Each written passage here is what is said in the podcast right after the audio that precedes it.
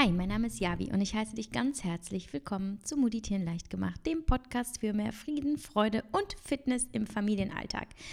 Und heute haben wir wieder eine interessante Folge und zwar gibt es ein QA, beziehungsweise ich beantworte Fragen, die ihr mir geschickt habt. Und ähm, es kamen so, so viele aus so verschiedenen Themenbereichen, dass ich sie ähm, ja so ein bisschen kategorisiert habe. Und ich glaube, wir werden ungefähr vier oder sogar fünf Folgen ähm, haben zu den unterschiedlichsten Themen. Und ähm, ja, damit das alles ein bisschen übersichtlicher ist, ist es halt eben gruppiert. Und heute widme ich mich äh, dem Thema, ja, Job, Familienalltag und wer ich überhaupt bin und was ich überhaupt mache. Und ich habe gemerkt, äh, dass ihr euch sehr dafür interessiert, wie eben mein Job aussieht und wie das alles überhaupt ähm, entstanden ist und wie es mir damit geht und wie ich das alles stemme. Und ähm, ich habe mir jetzt ein paar Fragen rausgepickt, die vielleicht, ja, so, vielleicht die meisten interessieren werden oder die vielleicht am spannendsten sind.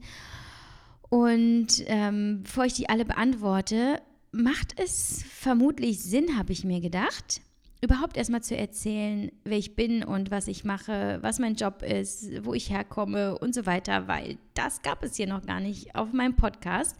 Ich habe äh, ja direkt angefangen, äh, euch die Themen ähm, ja, des Podcasts, also Fitness und äh, Mentales und Ernährung und so weiter, ähm, direkt zu liefern, ohne zu erzählen, wer ich eigentlich bin. Und ich glaube, damit fangen wir heute mal an. ich bin Javi und ich heiße wirklich so. Ich ähm, äh, bin in Duisburg geboren worden, habe da aber nie gelebt. Und äh, das war im Jahre 86. Also ich bin äh, jetzt im Juli 33 geworden wenn ich mal so überlege, ne, ich habe früher ähm, als Jugendliche immer gedacht, so ab 30 ist man halt einfach alt, ne? Und jetzt fühle ich mich irgendwie so in der Blütezeit meines Lebens, aber gut, das ist ein anderes Thema.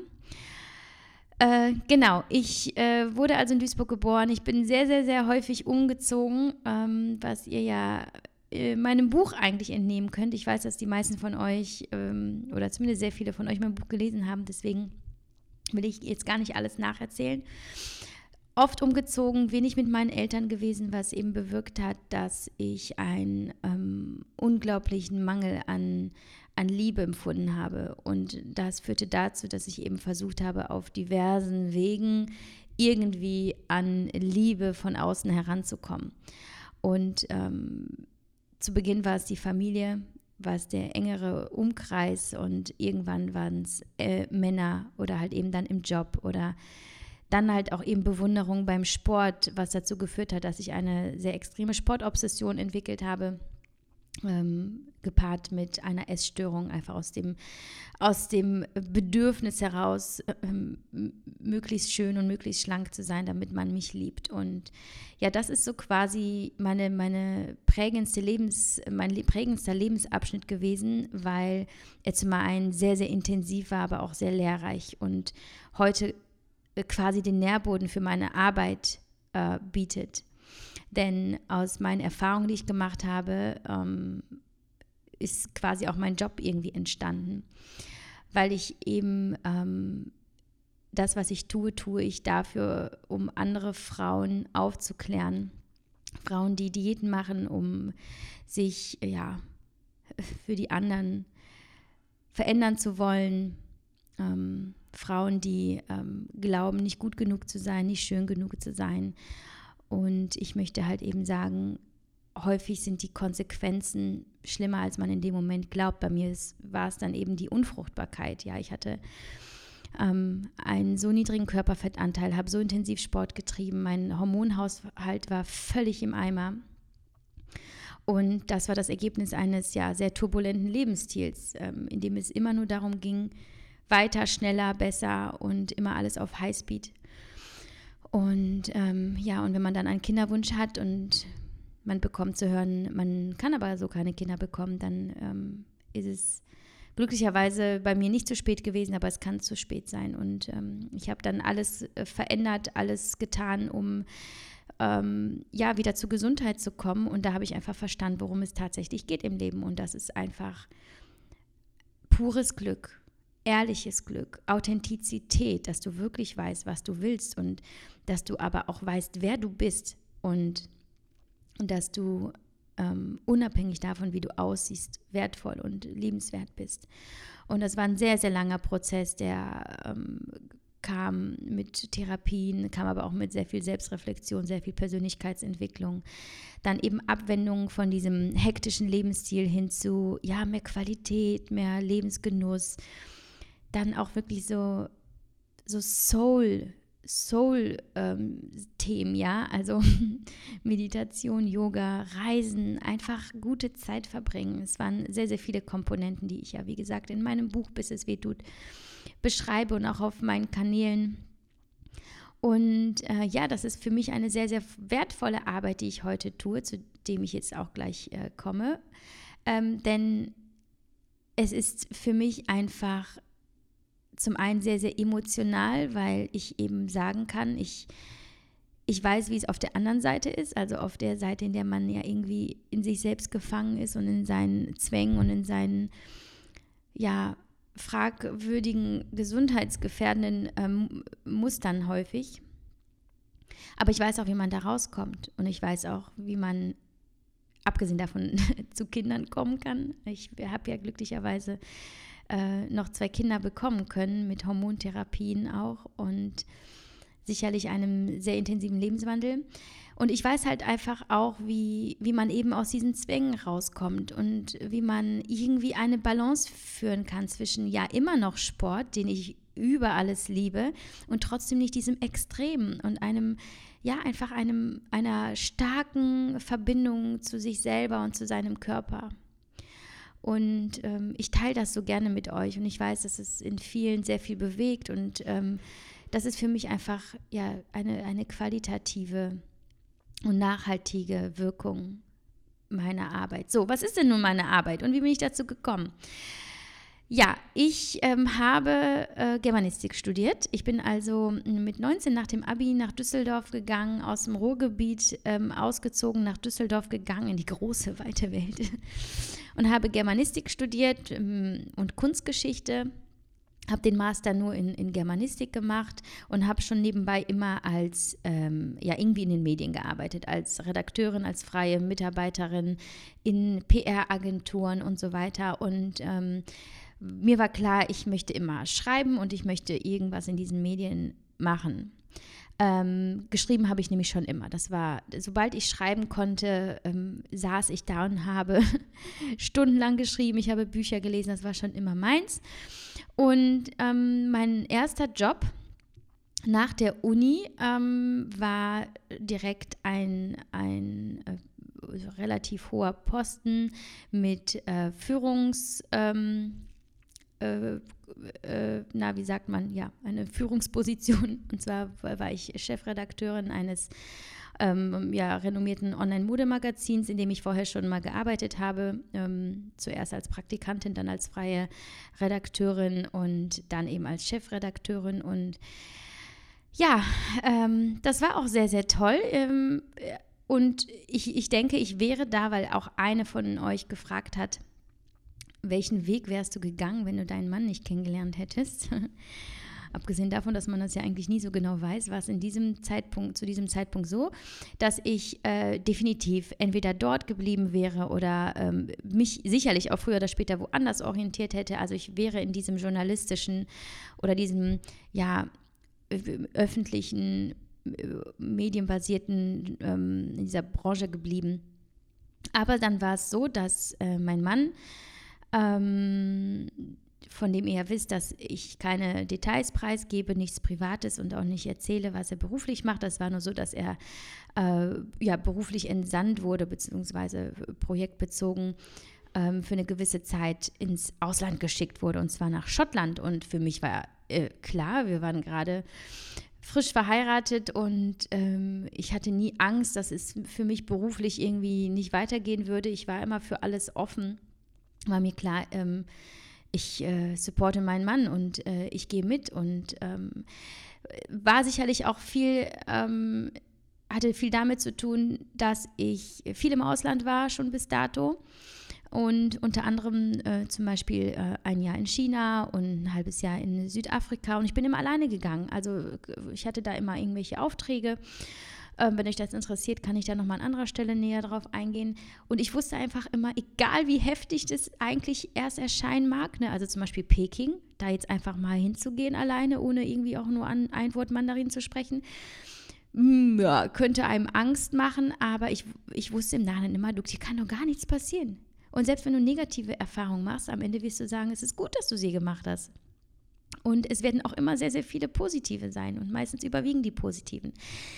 Daher ähm, habe ich mir nie die Frage gestellt. Also das war klar, wir ziehen also nach Schottland für zwei Jahre. Ich habe meinen Job dann gekündigt und ähm, hatte dann also noch drei Monate bis zum Umzug. Und dann, tatsächlich im letzten Monat, das war dann Dezember, das war äh, drei Wochen vor unserem Umzug nach äh, Edinburgh, hatte ich einen positiven Schwangerschaftstest in der Hand und es war natürlich mega. Genau genommen war das sogar Silvester. Ähm, also war mir dann in dem Moment klar, alles klar, Schottland wird also mein Familienland. Dort werde ich mich der Familie widmen und ich bin tatsächlich schwanger und es ist so wunderbar. Ähm, gleichzeitig wusste ich, ich bin nie ein Mensch, der irgendwie ruht. Ich habe immer viele Ideen und ich, ich liebe es, mich in irgendeiner äh, Form kreativ zu entfalten. Und so ähm, habe ich dann in Schottland ungefähr, ich würde sagen, zwei Monate nachdem wir dort angekommen waren, habe ich angefangen, ähm, meine Workouts hochzuladen und meine Rezepte. Also Workouts als Schwangere und meine Rezepte. Und äh, die waren halt immer so äh, fitnessgerecht und ähm, gesund und so. Und so habe ich angefangen, also als Fitness- und, ähm, und Food-Instagram-Account. Und damit kommen wir auch schon zu äh, der ersten Frage, die mir gestellt wurde. Äh, wie hast du mit Instagram begon begonnen und hattest du einen konkreten Plan? Ja, wie ich damit begonnen habe, habe ich jetzt schon gesagt. Äh, das war wirklich nur so just for fun. Ich lade mal ein bisschen was hoch und äh, das war ja auch eine coole Möglichkeit, äh, Family und Friends zu Hause auf dem Laufenden zu halten, was so bei uns passiert. Und ähm, ja, das hat total Spaß gemacht, einfach locker flockig da mal mein Workout zu zeigen. Und ähm, ich habe äh, super viel experimentiert in der Küche und habe es einfach geteilt. Und äh, ja, die Resonanz war, war halt mega. Ähm, wann war das? War das 2016 oder war das 2015 schon? Ich glaube, das war 2015, genau. Ja, klar, 2015, ähm, weil Lias ja 2015 geboren wurde, genau. Also schon vor vier Jahren. Und ähm, ich hatte überhaupt gar keinen Plan. Ich hatte gar keinen Plan, weil ich hatte auch gar keinen Plan, damit irgendwie äh, Geld zu verdienen oder damit berühmt zu werden. Ähm, ähm, das war wirklich sehr, ja, so, so just for fun, würde ich sagen. Und dann habe ich aber schnell gemerkt, es äh, gab unfassbar viel Feedback und ähm, vor allem viel Interesse daran, wie man als Schwangere Sport treiben kann und was man so essen kann. Und somit wurde das Thema immer größer und immer größer. Und irgendwann habe ich gemerkt, okay, äh, da ich ja eher so der textbasierte Typ bin und nicht unbedingt so der, der Bildertyp, äh, brauche ich ein bisschen mehr Platz und habe dann einen Blog ähm, gegründet. Das war dann ungefähr ein halbes Jahr, nachdem Lias geboren wurde, im, im Januar 2016. Und das war die Geburtsstunde von mamamoves.de. Und dort ähm, habe ich dann ähm, ja, mich ein bisschen äh, mehr austoben können. Ne? Sowohl bildertechnisch als auch thementechnisch. Und äh, es drehte sich einfach äh, primär um Sport und ähm, Motivation und Lifestyle, Reisen und äh, natürlich Rezepte. Und äh, ja, und zack, kamen schon die ersten Kooperationsanfragen und mein Blog wurde immer größer und immer größer. Und ähm, nach nur wenigen Monaten habe ich gemerkt, äh, du kannst damit dein Geld verdienen. Und ähm, das war anfangs nicht besonders viel, ist klar. Ich hatte ja jetzt nicht die Riesenreichweite und mein Blog war natürlich noch lange nicht so stark wie jetzt. Aber die, ich habe gemerkt, okay, die Firmen sind offensichtlich bereit, ähm, mir Geld dafür zu bezahlen oder eben auch Produkte zur Verfügung zu stellen, die ich nutzen kann. Und ähm, ich habe daraus dann meinen Beruf gemacht. Ähm, ich hatte nie die krassen Ambitionen. Ich habe mich immer für alles geöffnet, habe einfach gesagt, ich mache immer das, was ich liebe und was mir Spaß macht. Und ähm, wenn ich damit Geld verdienen kann, wunderbar. Wenn nicht, mache ich das äh, just for fun weiter und schaue dann einfach nach meiner Elternzeit, wo es dann für mich hingeht. Ich war offen für alles. Ich wäre bereit gewesen, wieder in die Festanstellung zu gehen, aber ich wusste halt, in Schottland macht das nicht so viel Sinn.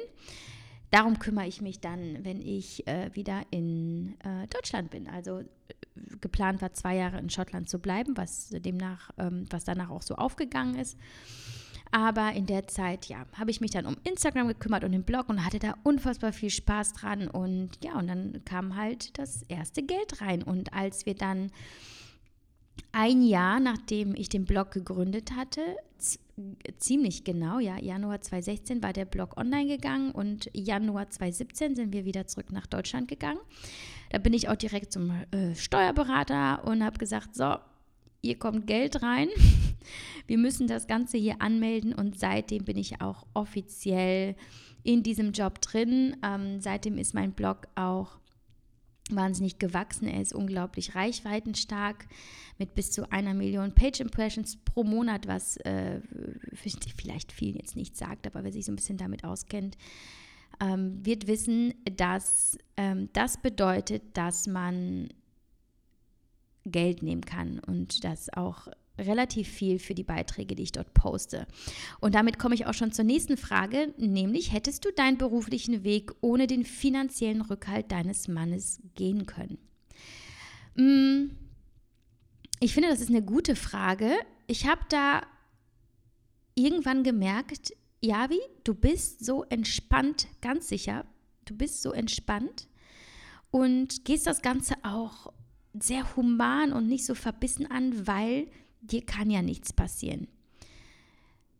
Unser, ähm, ja, äh, Familienoberhaupt, unser Häuptling, mein Mann ist natürlich Hauptverdiener und ähm, mir könnte nichts passieren, selbst wenn das ganze Geschäft hier den Bach runtergeht. Ganz sicherlich habe ich das im Hinterkopf und ganz sicherlich, ganz sicher nimmt mir das auch sehr, sehr viel Druck. Ähm, und ich weiß nicht, wie ob ich, ob ich diesen Mut gehabt hätte, nicht schwanger, nicht im Ausland, zu Hause quasi in Deutschland, mein, äh, meine Festanstellung als Chefredakteurin zu kündigen und zu sagen, so, ich werde jetzt Bloggerin. Ich weiß es nicht. Ähm, genauso wie ich nicht sagen kann, welchen Weg wärst du gegangen, wenn du deinen Mann nicht kennengelernt hättest, weil das kann man ja einfach nicht wissen. Vielleicht hätte ich eine Woche später einen anderen Mann kennengelernt, vielleicht hätte ich äh, zwei Monate später ein anderes Jobangebot bekommen. Ich äh, kann diese Frage nicht beantworten, aber ich weiß, dass mich natürlich die Sicherheit meines Mannes irgendwo entlastet. Gleichzeitig weiß ich auch, wenn mein Mann jetzt den Job verlieren würde, könnte ich uns über Wasser halten. Und das ist für mich relevant. Also ich habe mir halt jetzt in den letzten äh, zwei Jahren etwas aufgebaut, was uns als Familie auch sehr viel Sicherheit gibt. Auf der einen Seite ist das auch irgendwo sicherlich eine Belastung, weil ähm, immer mal wieder die ganze Familie eingebunden ist. Meine Schwiegereltern müssen mal einspringen, meine Mama muss mal kommen. Wenn jetzt eben ähm, so eine akute Phase ist wie mit dem, äh, mit dem Buch, das ich gerade geschrieben habe, das zweite zu, ähm, zu Hashimoto, also mit dem Titel Happy Hashimoto, da wird es dann nochmal wirklich sportlich. Ne? Dann wird nur noch geschrieben, geschrieben, geschrieben. Nebenbei laufen natürlich noch andere Dinge. Und dann muss mein Mann auch echt einspringen und meine Familie. Und äh, es ist auf jeden Fall sportlich, aber gleichzeitig äh, ist das finanziell natürlich nochmal für uns von Vorteil. Aber für mich ist es auch super wichtig zu wissen, dass ich nicht den finanziellen Backup meines Mannes brauche, wenn irgendwann mal was passieren sollte. Ich bin ähm, auf einem guten Weg. Und es ist auch für mich ganz wichtig, weil ich immer noch das tue, was ich liebe. Und ich liebe das Schreiben, seitdem ich schreiben kann. Das sind äh, vielleicht irgendwann bald 30 Jahre in den nächsten, ich weiß nicht, wann ich, wann konnte ich schreiben, mit fünf, glaube ich, super früh irgendwie. Ähm, ich, ich kann mir keinen besseren Job vorstellen. Und deswegen hoffe ich, dass ich diesen Weg auch irgendwie weitergegangen wäre, wenn ich den finanziellen Rückhalt meines Mannes nicht gehabt hätte, wenn ich meinen Mann nicht kennengelernt hätte. Aber das spielt ja in dem Sinne gar keine Rolle, weil es zählt ja nur, was jetzt ist.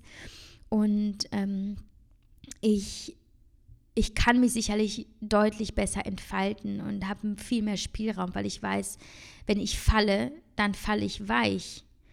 Ähm, aber gleichzeitig bin ich wahrscheinlich auch nicht mutig genug und wahrscheinlich traue ich mich nicht, wahnsinnig viel zu tun und ähm, mehr zu tun, weil ich weiß, ich, ich muss nicht nach mehr streben. Und das ist manchmal für mich, empfinde ich ein bisschen als, als eine Bremse, weil ich manchmal glaube, wenn ich müsste, würde ich viel mehr geben. Aber ich werde so ein bisschen gemütlich, weil ich immer wieder denke, ja, du könntest auch einfach Hausfrau und Mutter sein und äh, dich einfach nur um, um, ja, um das, was heißt einfach nur, ne? Selbst das ist schon viel, also um das Haus kümmern und einfach ähm, noch mehr Zeit mit den Kindern verbringen oder einfach dafür sorgen, dass es hier immer picobello aussieht. Ja, denke ich ganz häufig, ja, wie lass das doch? Warum tust du dir das an? Aber äh, dennoch es ist die Leidenschaft und es ist die Lust daran, irgendwie euch das zu geben, was ich eben gelernt habe aufgrund meiner eigenen Geschichte. Und ähm, ähm, es ist für mich einfach sehr sinnbehaftet. Und wenn du morgens aufstehst und weißt, das, was du tust, hat für dich einen Sinn und es fühlt sich einfach gut an. Und ähm, du kannst den Menschen irgendwie etwas geben, egal wie groß deine Reichweite ist. Sei, seien es nur, weiß ich, zehn Menschen, die an dem Tag von deiner Leistung ähm, profitieren und zehren, dann ist das für mich einfach das Allergrößte. Und tatsächlich hatte ich nie den Anspruch, besonders viel Geld zu verdienen. Also Reichtum war nie mein Ziel. Mein Ziel war immer nur zu schreiben und dass es irgendjemanden erreicht. Und das ist mir schon mit meinem ersten Buch gelungen und ich hoffe, das gelingt mir auch mit dem zweiten Buch und auch mit meiner tagtäglichen Arbeit. Und ähm, wie passend, wir kommen direkt zur nächsten Frage, nämlich hat jemand gefragt, wie läuft es ab, ein Buch zu schreiben und kam der Verlag einfach auf dich zu? Ähm, ja, tatsächlich. Ich bekomme sehr viele Fragen dazu. Ja, wie, wie kann ich mich bei einem Verlag äh, bewerben? Ich möchte auch ein Buch schreiben. Und ähm, ich habe mich mit diesem äh, Thema nicht, also mit dieser Herangehensweise nie groß beschäftigt, weil ich das Glück hatte, dass der Verlag auf mich zugekommen ist und ich daher diesen Bewerbungsprozess in dem Sinne nicht kenne. Ähm, ich weiß nur, weil ich dann für jemanden schon mal in meinem Verlag nachgefragt habe, dass man äh, sich dort über ein offizielles Bewerbungsverfahren an, an den Verlag richten kann. Ich bin bei der Münchner Verlagsgruppe und ähm, ich glaube, das läuft bei jedem anderen Verlag genauso. Und man reicht dann zum Beispiel eine Leseprobe ein so, äh, oder ein Manuskript. Und ähm, dann kann das auch schon mal ein paar Monate dauern, bis man eine Rückmeldung bekommt. Und ja, die, die fällt dann positiv oder negativ aus. Ähm, bei mir war es so, ich habe einen Blogger Award gewonnen ähm, und mit einem Thema, dazu muss man noch, genau, das müsste ich glaube ich nochmal erklären.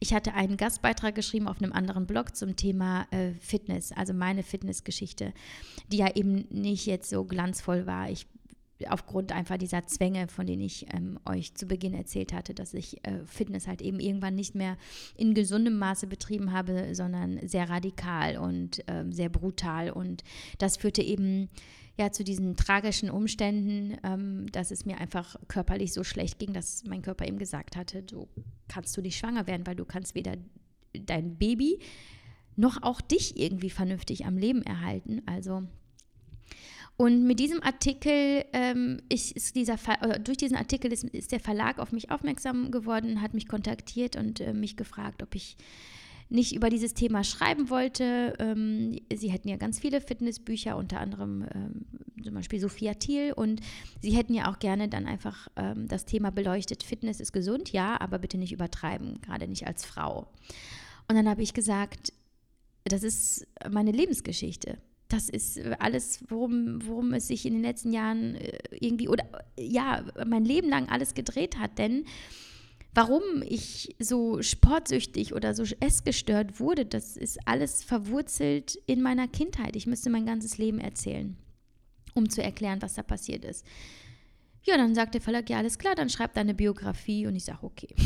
Nein, so, so einfach war es natürlich nicht. Ich habe äh, sehr intensiv mit mir gestruggelt, weil auf der einen Seite ist ein Traum in Erfüllung gegangen, denn ich hatte genau dieses Buch schon seit Jahren in meinem Kopf, genau mit diesem Titel, bis es wehtut.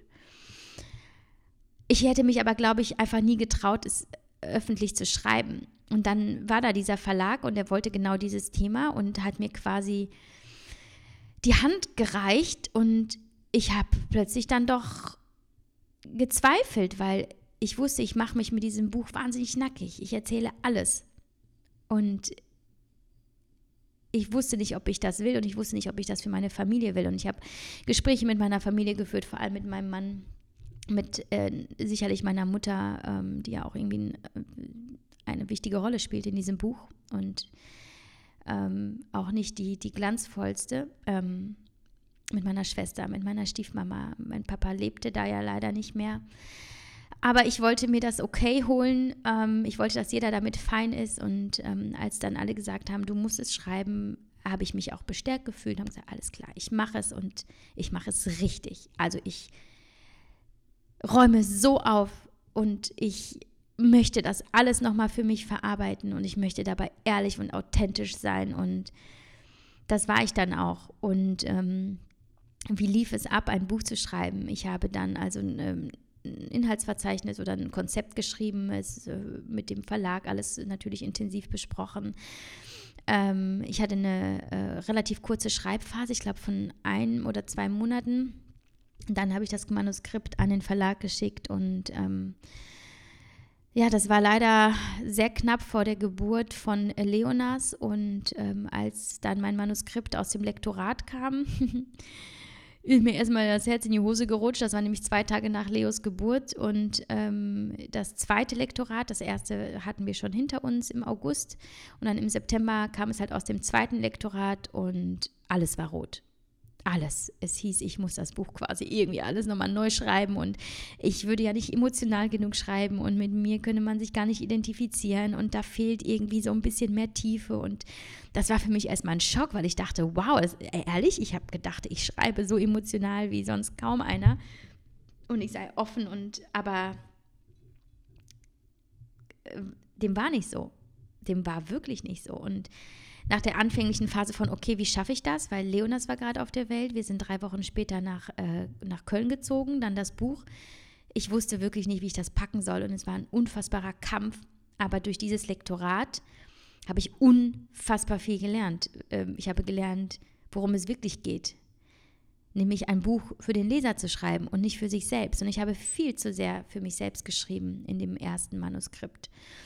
Und es war sehr, sehr, sehr lehrreich, unfassbar hart, aber lehrreich. Und ähm, wir mussten den Veröffentlichungstermin verschieben, da ich gesagt habe, ich packe es nicht. Es ist so viel Arbeit, ich muss da nochmal so richtig reingehen. Und Leona ist so klein und ich merkte einfach, dass dass es mir nicht gut tut, dass es meinen Kindern nicht gut, dass es uns allen nicht gut tut. Und ich habe ein bisschen Aufschub bekommen und das war auch sehr, sehr gut, weil ich dann nochmal so richtig, richtig intensiv in den Text reingegangen bin und wirklich alles aus mir rausgeholt habe. Und ich, und ich glaube, das Feedback, das ich von euch allen bekomme, seitdem das Buch ähm, veröffentlicht ist, dieses Feedback ist die Reflexion eben meiner Gefühle, weil ihr sagt mir, dass ihr das so spüren konntet und dass es euch so wahnsinnig mitgenommen hat und ähm, dass ihr so mitgefühlt habt. Und ich glaube, das wäre mit dem ersten Manuskript nicht möglich gewesen. Und das war es dann aber mit dem zweiten. Daher ja, also um das nochmal zusammenzufassen, ja, der Verlag kam auf mich zu, wir haben einen Vertrag abgeschlossen, ich ähm, habe geschrieben, es ging danach äh, ins erste Lektorat, dann ging es äh, nochmal an mich, ich habe dann noch Korrektur vorgenommen, dann ging es nochmal ins zweite, in ein anderes Lektorat äh, des Verlags. Ähm, dann kam es zurück, ich habe da nochmal richtig ordentlich dran geschrieben. Ja, und dann ähm, nochmal tausend Prüfungen, äh, nochmal bestätigen, nochmal was unterschreiben, bevor es dann in den Druck ging. Und als es dann in den Druck ging, war das Ding durch. Und ähm, wenige Wochen später stand das Buch dann im, im, in den Bücherregalen überall in Deutschland und ähm, war Amazon-Bestseller in, in, den verschiedensten Kategorien. Es war sogar eine Woche lang Spiegel-Bestseller und es war so krass, weil ich das nie erwartet hätte. Ich hätte nie erwartet, dass es überhaupt 100 Leute lesen und dann, ja, ähm, hatte mich einfach gefreut, dass meine Geschichte nicht nur bewegen konnte, sondern auch was bewirken konnte. Ähm, denn ich habe wirklich Nachrichten bekommen, äh, da ist mir, äh, wollte ich eigentlich auch immer mal wieder mit euch teilen, die krassesten Feedbacks, die ich dazu bekommen habe von Menschen, die wirklich ihr Leben verändert haben durch das Buch. Und das hat mir natürlich auch sehr geholfen, mein zweites Buch zu schreiben, weil ich wusste, oh, ich, wenn jemand mit Hashimoto, ich weiß, wie, wie scheiße es häufig ist und hoffentlich geht es jemandem danach besser. Und da habe ich genauso viel Energie und Liebe reingepackt wie in mein erstes. So, wir haben noch zwei Fragen. Zweite Frage ist, wie gehst du mit Fame um? Nee, nicht die zweite. Was rede ich da? Das ist jetzt schon die fünfte oder so, aber die vorletzte. Also, egal. Wie gehst du mit Fame um? Fühlst du dich überhaupt berühmt? Ähm, äh, äh wie ihr merkt, ich habe mich jetzt irgendwie überhaupt nicht vorbereitet auf die Frage. Ich habe gar keine Notizen. Ähm, Fühle ich mich berühmt? Nein null, null. Ich bin so, sogar jedes Mal überrascht, wenn mich jemand auf der Straße erkennt und anspricht. Ähm, und das fühlt sich jedes Mal seltsam an, genauso wie es sich seltsam anfühlt. Das passiert nämlich noch viel häufiger, als dass ich angesprochen werde, dass ich Nachrichten bekomme, ja, ich habe dich da gerade irgendwie gesehen und ich habe mich aber nicht getraut, dich anzusprechen. Äh, auch das ist für mich einfach un unerklärlich. Also ich bin ja nur jemand, der ins Handy spricht. Und habe auch ein Buch geschrieben, aber es gibt Millionen von Büchern und ähm, ich war ein paar Mal im Fernsehen, aber was sagt das über mich aus? Also selbst diese, diese Sendung, die ich äh, hatte, weil ich ja jetzt ein paar Interviews war, jetzt irgendwie auch mal bei RTL exklusiv, selbst da sehe ich einfach nur die kleine Yavi, die irgendwie, äh, weiß nicht, die normalsten Dinge tut im Leben und einfach nur äh, ja, nebenbei ein bisschen schreibt und was zeigt und ein bisschen Sport macht. Also ich, für mich ist das ein ganz, ganz schwieriges Thema. Also Fame sehe ich überhaupt nicht. Ich sehe mich nicht als berühmt. Ich weiß natürlich, dass mein Name einigen ein Begriff ist und ich weiß auch, dass einige mich überhaupt erst durch das Buch kennengelernt haben weil sie das Buch gefunden haben oder weil sie mich im Fernsehen gesehen haben oder äh, sonst auf irgendwelchen Veranstaltungen. Aber ich habe ja wirklich keine krasse Reichweite, wenn man jetzt nur von Instagram ausgeht. Klar, mein Blog ist deutlich stärker, aber auch da, das ist für mich auch abstrakt. Also es ist halt, äh, die Frage ist halt wirklich, was, was ist berühmt, ne? Wo, woran bemisst man das? Ähm, Klar sind einige Menschen auf der Welt sehr berühmt, weil man sie auf der ganzen Welt kennt, aber dazu zähle ich mich einfach überhaupt nicht. Und deswegen, ähm, ich finde das manchmal so süß, wenn mich jemand anspricht und dann so nervös ist und oh mein Gott, und ich folge dir so gerne. Das ist für mich, ich werde dann noch viel nervöser, weil, weil ich äh, am liebsten sagen würde, hey, alles, alles cool, ich bin, äh, ich bin einfach nur Yavi. Komm, wir quatschen ganz normal. Ähm, und ja, also wenn ihr mich mal irgendwo sehen solltet, einfach, ne? Ganz locker flockig ansprechen, alles cool. Und ähm, ja, also wirklich, das kann ich sehr schwer beantworten.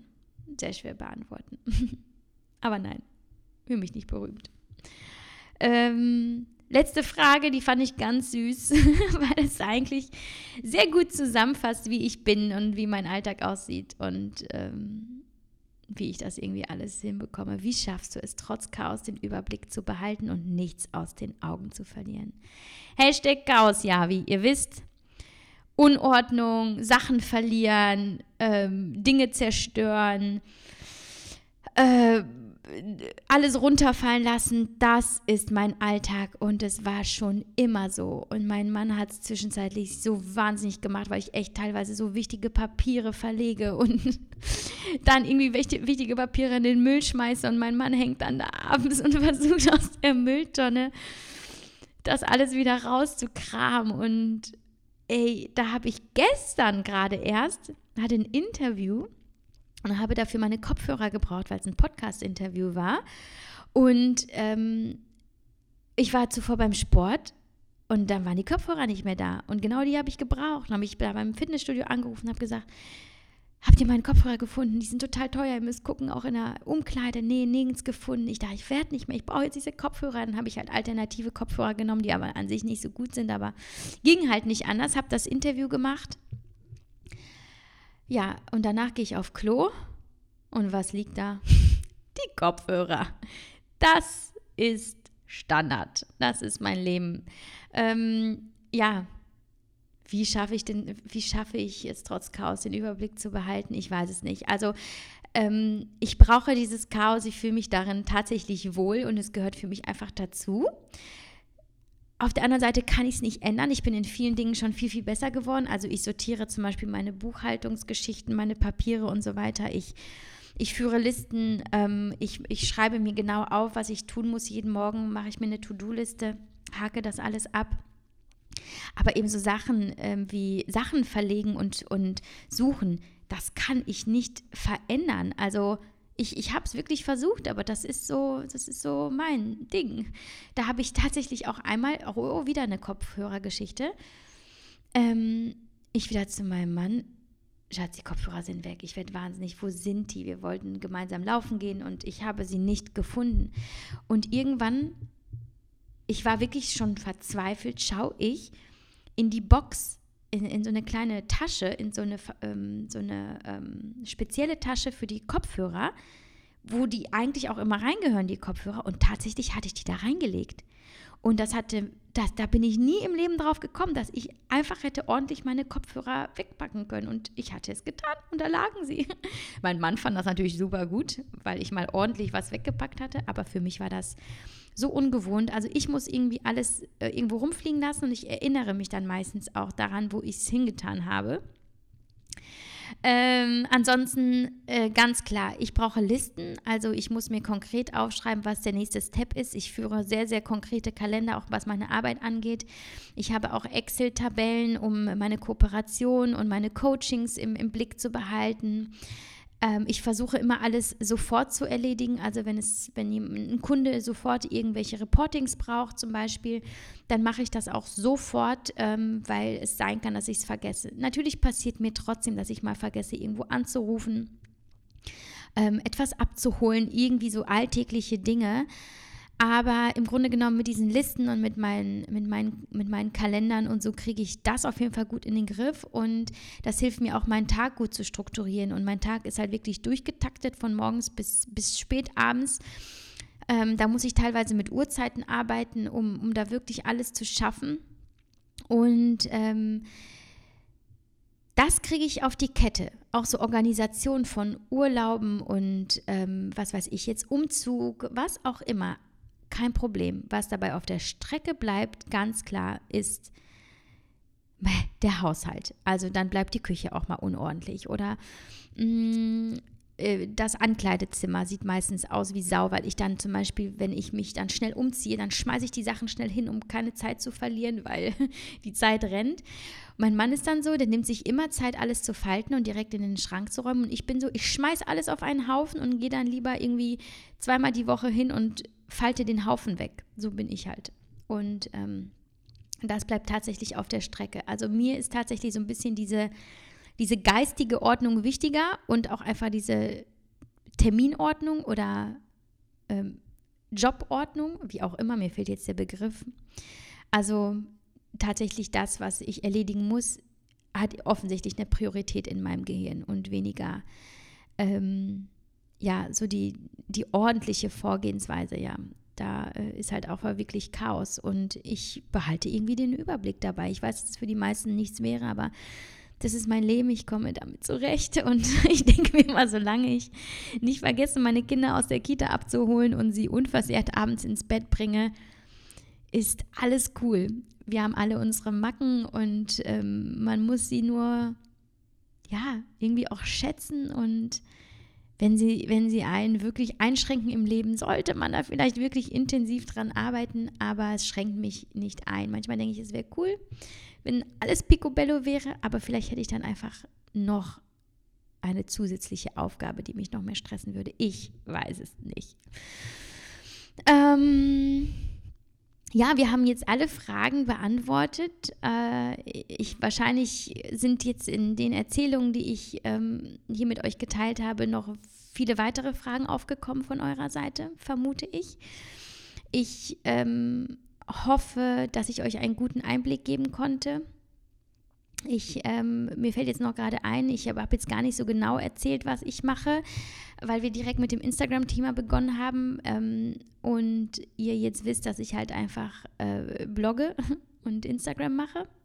Also ich bin Bloggerin ähm, oder Content Creator, wie man auch manchmal so schön sagt, aber ich habe halt auch noch das Coaching. Also ich bin auch noch Fitness-Coach und Ernährungscoach und mache, ähm, bin häufig auf, als Speaker auf Veranstaltungen und ähm, ja, schreibe halt eben meine Bücher. Ich hoffe, ähm, dass ihr jetzt vielleicht ein bisschen mehr Verständnis dafür habt, was hier in meinem Leben abgeht. Und wenn nicht, stellt mir gerne noch weitere Fragen. Wir werden uns äh, in den nächsten Wochen ähm, um die anderen QA-Kategorien kümmern. Da sind unter anderem die Themen Kinder und Kinderwunsch, ähm, also generell Kinder und dann der Kinderwunsch, dann Ernährung und Gesundheit, dann Sport und Körper und eventuell, da sind bislang noch nicht so viele Fragen zugekommen, aber vielleicht kommt noch was dazu, das Thema Partnerschaft und Liebe.